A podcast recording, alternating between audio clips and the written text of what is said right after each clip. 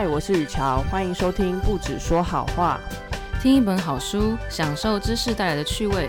我是品珍，欢迎收听好话说书。嗯，我们今天邀请到了是第一次来帮我们读书会分享的成员品珍，没错，大家好。对，因为今天那个菲比就是肚子痛，然后我们今天有两个都是第一次呃上场的人，小紧张，小紧张，对，小紧张，我是第一次主持哦，我是第一次来就是说书这样。对，那我们今天要分享的书是什么呢？啊，我们今天分享的书呢，这本叫做《我想跟你聊一聊》。哦，我想跟你聊一聊，听起来像是在讲，就是要怎么样帮助我们很好的跟其他人沟通，是吗？哦，其实我一开始看这本书的标题的时候，我也是这样子以为的，但是其实呢，它是在讲。嗯，主要是企业会有很多的顾问嘛，那这些顾问呢，通常都会针对主管做一些训练或是教育。那这个企业顾问呢，他就是在帮助主管很好的去跟团队的成员去沟通，教导他一些技巧。哦，所以是比较是偏向给主管的一个指南。对他其实比较偏向是，呃，告诉主管说，今天你听到员工的一些回馈，你要怎么去分辨他到底需要的是你什么样的建议？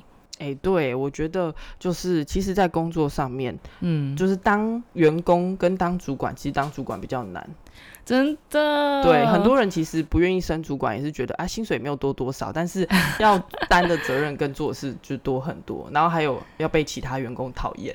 没错，其实真的很不容易，因为像啊，其实品珍我本人其实才刚出社会没有多久，那这是我第一份工作的时候啊，是在稍微比较有规模一点的公司，那就会有一些跟比较大的主管接触的机会嘛。其实我就会发现啊，就是。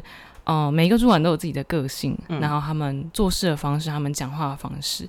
可是底下的员工啊，就是也很常会按照自己的角度啊，或是看见，会在背后，在背后不敢在前面，在背后说啊，我觉得这个。怎么样？怎么样啊？会很多的评论，对，所以其实当主管真的不是很容易的一件事情啊。嗯嗯，对。但其实这本书呢，它呃一开始就有讲到说，主管给的回馈其实分成三种这样。那我自己现在在工作的时候，也会跟主管有些接触嘛。嗯。那我自己就是之前的一位主管，他就是啊，很常会给我的回馈是告诉我该怎么样去做一件事情。嗯，对。那对于刚进入职场的小朋友们来说呢，其实有时候啊，更需要的是，可能并不是说，例如说我只要做好了一个一份很重要的简报，然后给主管确认，那他可能就告诉你说，哎，你这个哎做的不太好，哎这边哪里也要修改。但有时候我们对于第一次的新手，我们需要给予更多的是称赞的部分。嗯，对。那这只是一个小小的事情啦，但不知道在哎，雨乔你自己哎，工作那么多年，你应该也有很多可能跟主管面对面沟通的故事吧？那你有没有遇过什么？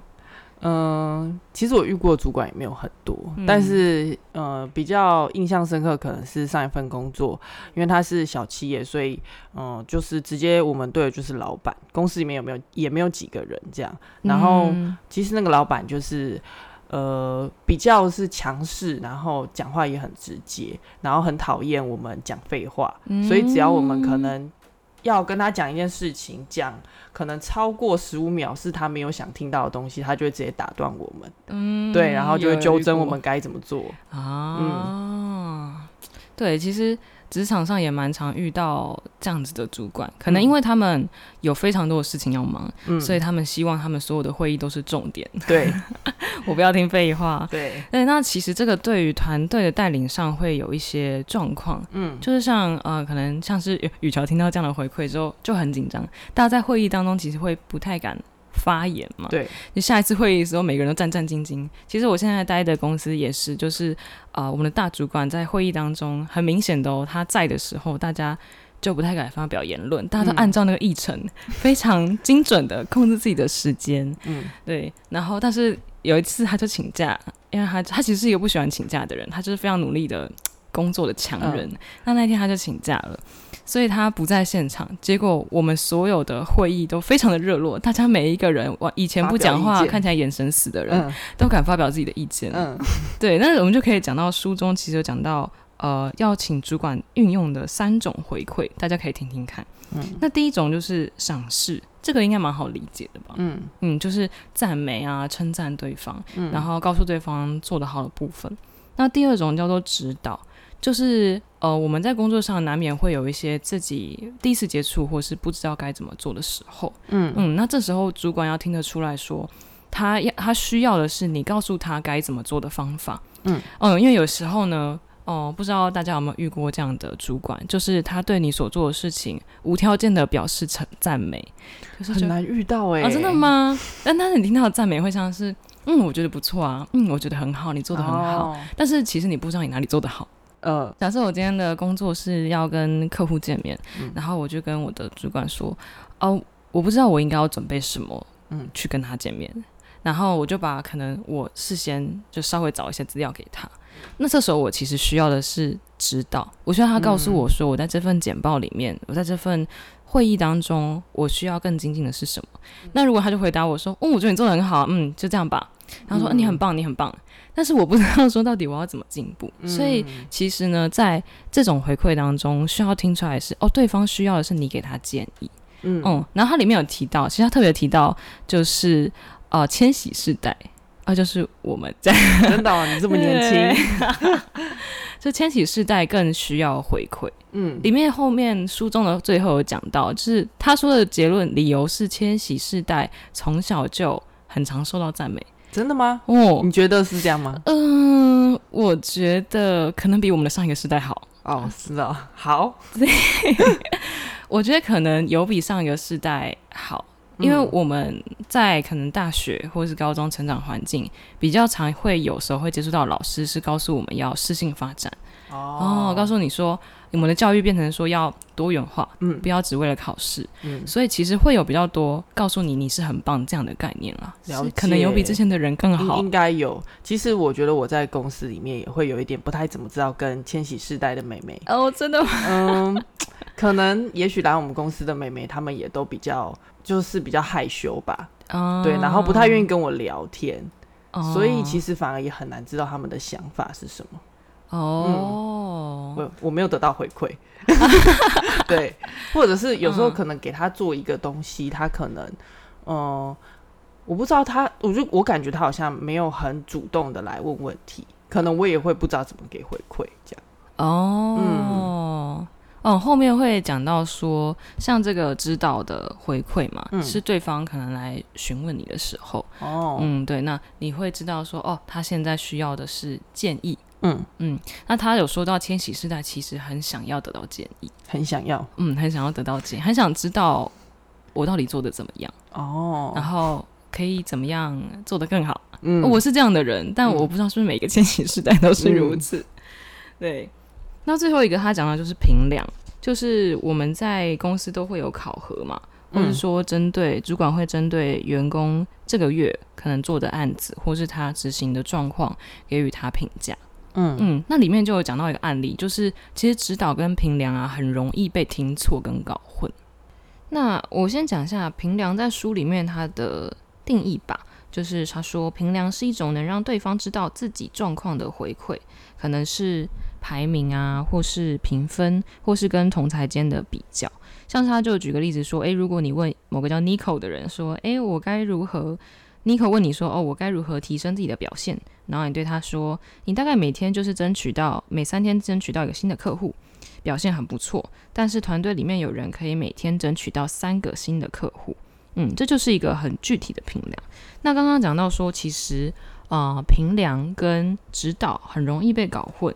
它里面就有提到一个案例，嗯，他说，诶，这案例是这样：有个叫乔尔的人，他是一个资深的科技公司主管，然后他里面有个工程师叫 Carson，他的工作成果没有达到就是主管的预期，嗯，就是同样的工作啊，然后这个 Carson 他花的时间是他同事的三四倍。嗯嗯，但他是这个行业的老手，他其实不是新手，所以这个主管他就在一年之内找卡尔森谈了好几次，告诉他说：“诶，跟他讨论到底要怎么样提高它的生产力了。”但每次谈完之后，这个工程师都觉得精疲力竭，然后什么都没有改变。嗯嗯，然后这最后到一年之后已经不行了，就是乔尔就就是这个主管呢，就找这个工程师说：“诶，现在是一月底了，然后你现在才把去年十一月该完成的工作交给我，我觉得你应该另谋高就。”嗯，那其实我们听到这里，应该可以知道说这什么意思，就是要把你 fire，对，你就走路，对吗？但是这个人他听到什么呢？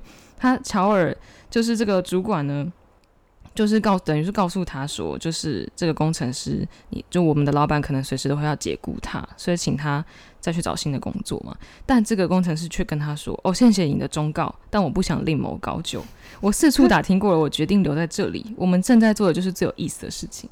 所以其实就是这个工程师他把呃主管的评量当成了指导，哦，告诉他，他再告诉他一个建议。”但是是并其实并不是一个建议，怎么我觉得他比较像是就是没有听不懂人话，没有说会话过后的人，对，嗯。但有时候我们就因为可能每一个人的认知观不一样，嗯，所以就会出现这种鸡同鸭讲的状况，嗯嗯嗯嗯嗯。所以里面在提到说评量跟指导其实是很需要去好好的分辨。哦，对了，评量感觉就是会。就是意思就是说你这个人不 OK，嗯嗯，给你一个评价了，但是指导好像是觉得你还有救，对，告诉你应该要怎么做可以更好，对，没错。那后面他讲了一个解法，就是就像我们刚刚讲的嘛，我们觉得卡尔森可能他就是一个听不懂人话的，对他可能在否认事实，我不想离开，对他可能是这样。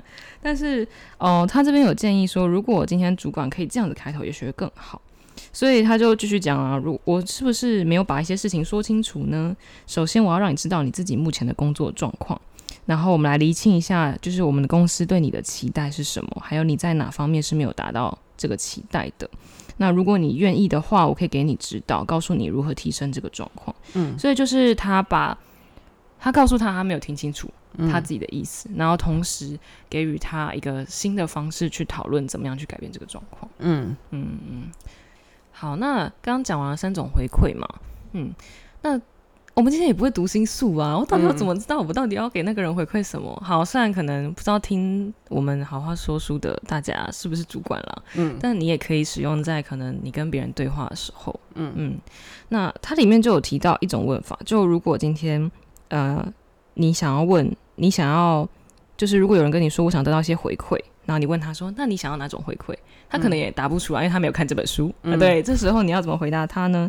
你跟他说：“诶，通常有三种类型的回馈，一个是讨论，呃，我最欣赏你，呃，因为这边只工作了，我最最欣赏你工作中的哪个部分？第二个是得到指导，第三个是了解你自己的状况是否有达标。嗯，那这三个都很重要，你觉得哪一个现在对你是最有帮助的呢？”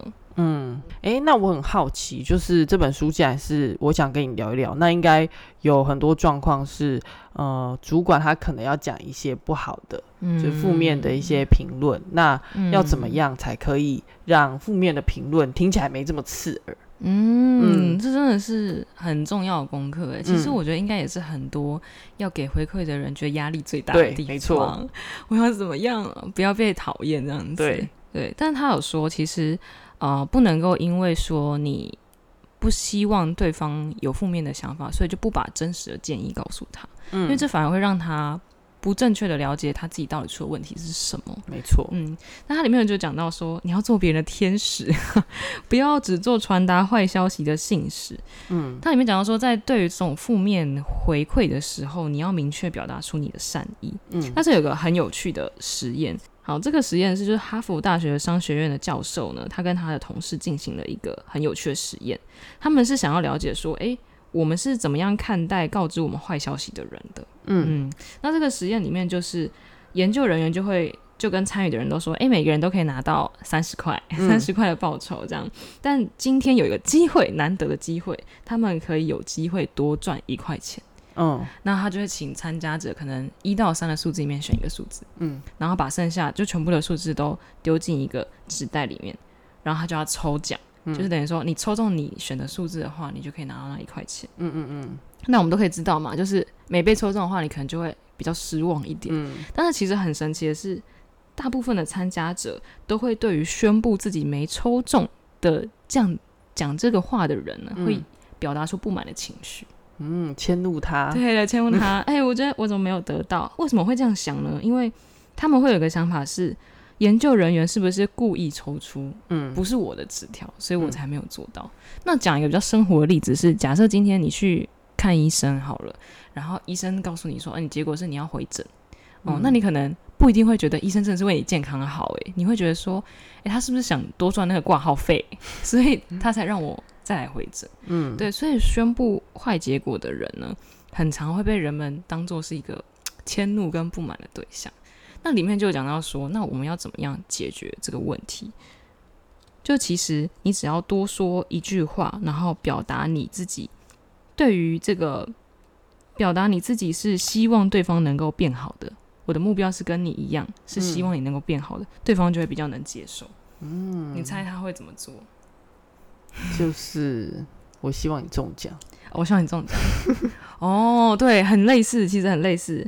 就他们后来就故意用了另外一个方法，是研究人员他要刻意强调他希望参与者能赢得奖金，他会对他说：“诶，我负责来帮忙抽出能让你中奖的号码。”嗯，对，那现在就开始吧。那可能还是没有抽到嘛。那研究员就会说：“很抱歉，要告诉你一个坏消息，我很希望你中奖，但没有抽中你的号码。”那跟原先的实验不一样的是，这个研究员只是多说了这几句话，但他的目标强调在我的目标是让你得到好的结果。嗯，那其实从研究来看，它会大幅降低人们的负面的感觉。嗯其实我觉得这是一个给就主管一个很好的建议吧。所以主管就是也嗯要不断的说我是站在你这边的。对，对对对。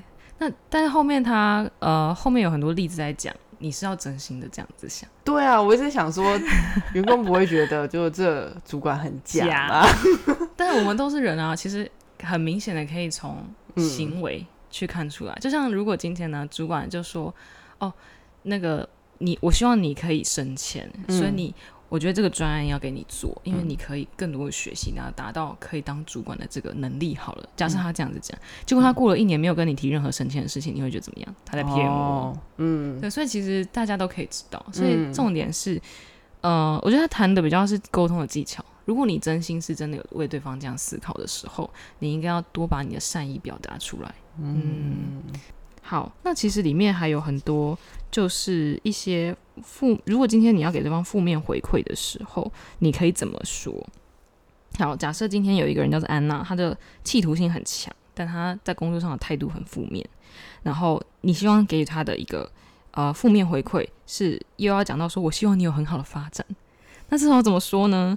他会说：“我希望你是一个能鼓舞人心的领导者，尤其当团队处于很糟糕情况的时候，如果你想成为这样的人，就必须重新思考如何在大型会议中展现你的格局。”嗯嗯，他会像这样子去告诉对方。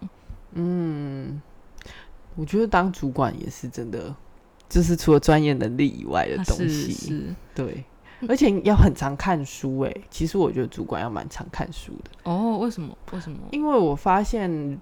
就是如果你，因为其实书真的就会教你一些这样的方法，可是如果你没有看书的话，你就会按照你原本的个性，嗯或你原本就是你当员工的那个角度去，嗯就是你突然就晋升主管，你就会用原本你说话的方式去对待其他人，嗯很容易就会沦为就是我们刚刚说的那种 被讨厌的主管。被讨厌的主管。对啊，所以我觉得主管真的蛮需要多看类似这种管理学方面的书。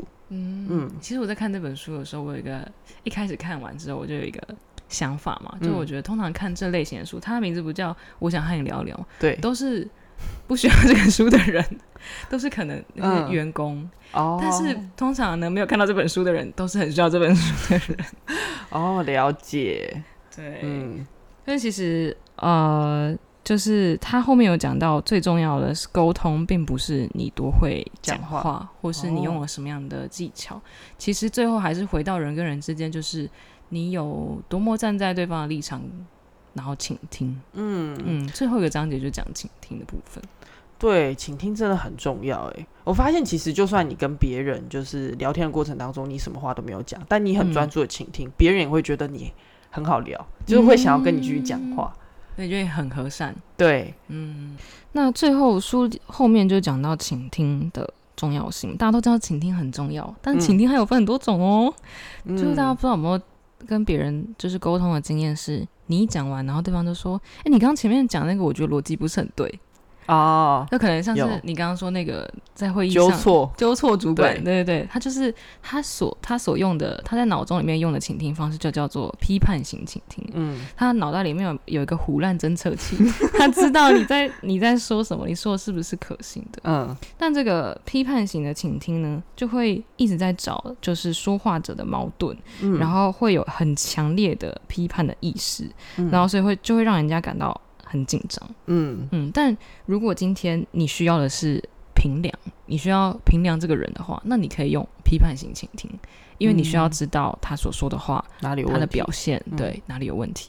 但大部分的时候，我们更需要，如果是在工作上的，呃，或是跟人之间合作的话，需要的是另外一种倾听，嗯叫做关系型的倾听。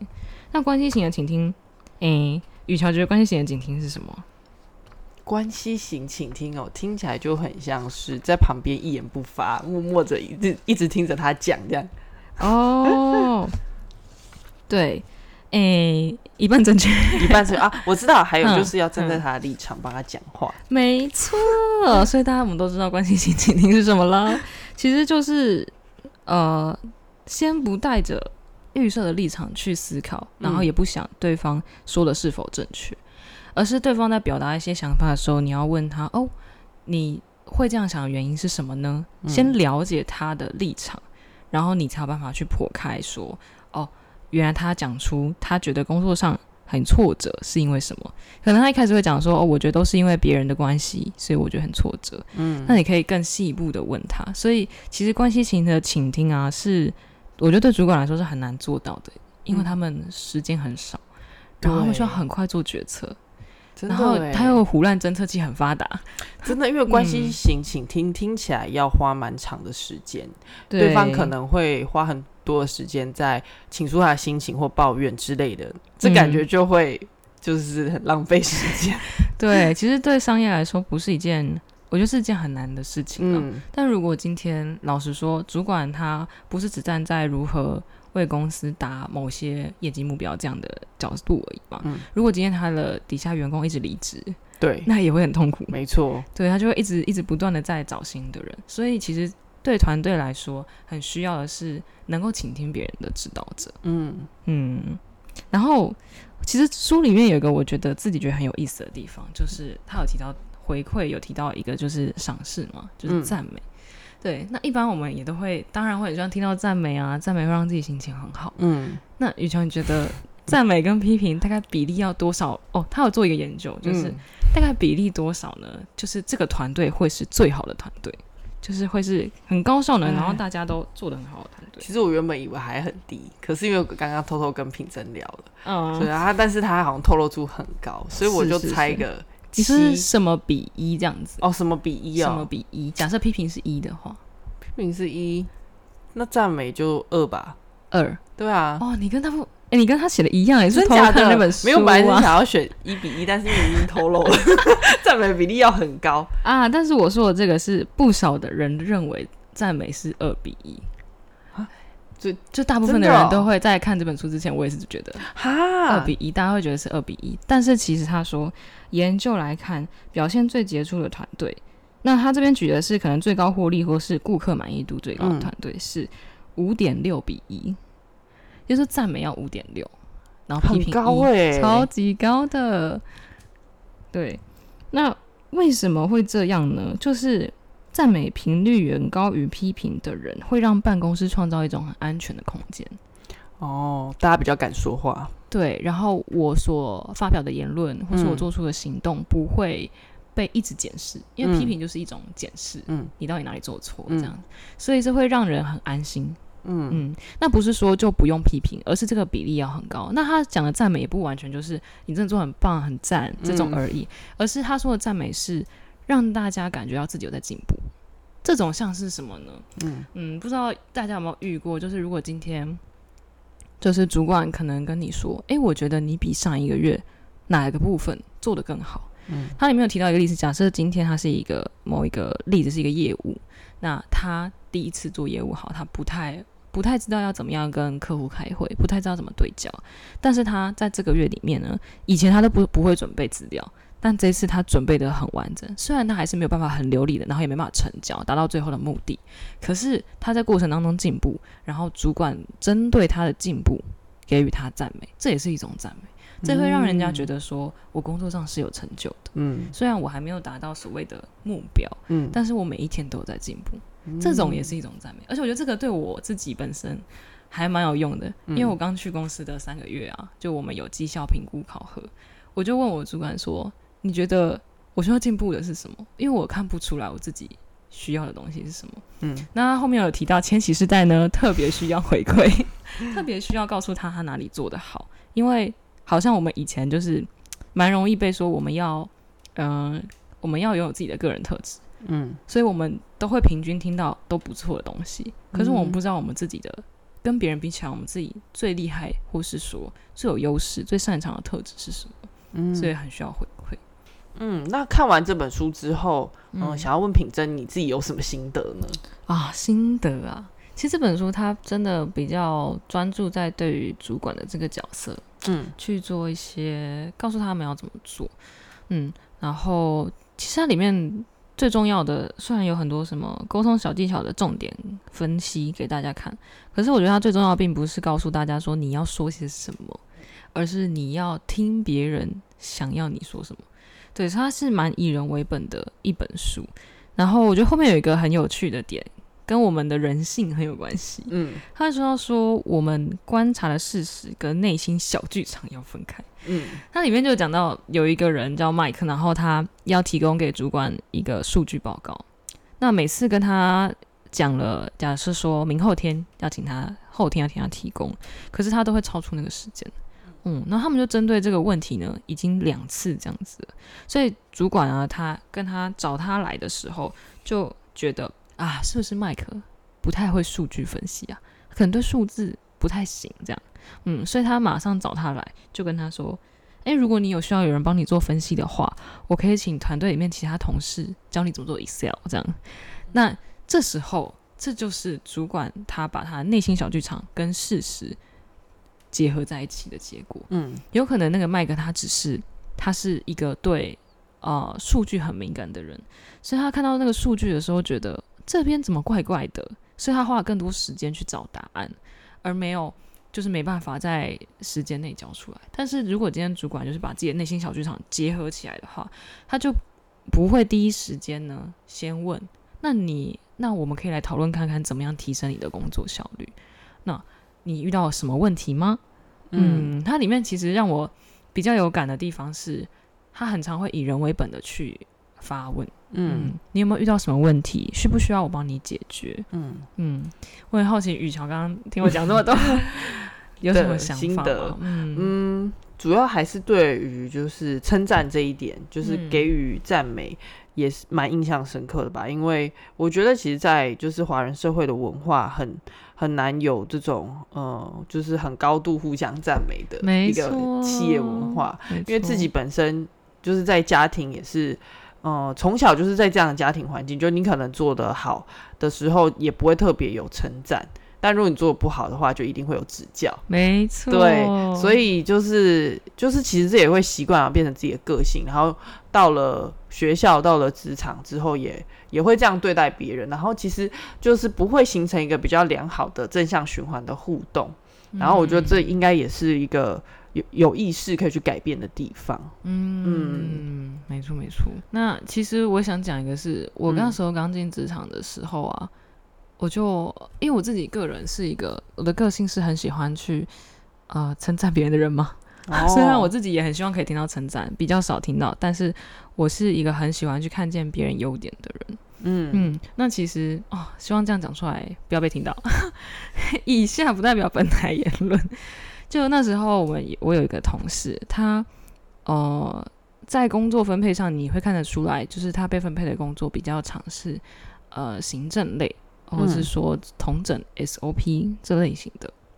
嗯，但是对于活动现场这种很灵机应变、灵活型的，他就很常会被贴上一个标签是不太灵活。嗯嗯嗯嗯。那一开始进公司的时候，呃，可能也是因为大家都会打听彼此的同事大概是什么样个性的人，以后比较好合作。嗯，然后我就会有听到这样的一些评论。那那时候呢，呃，没有带着什么想法，但有一次我真是被他惊艳到，而是好的经验。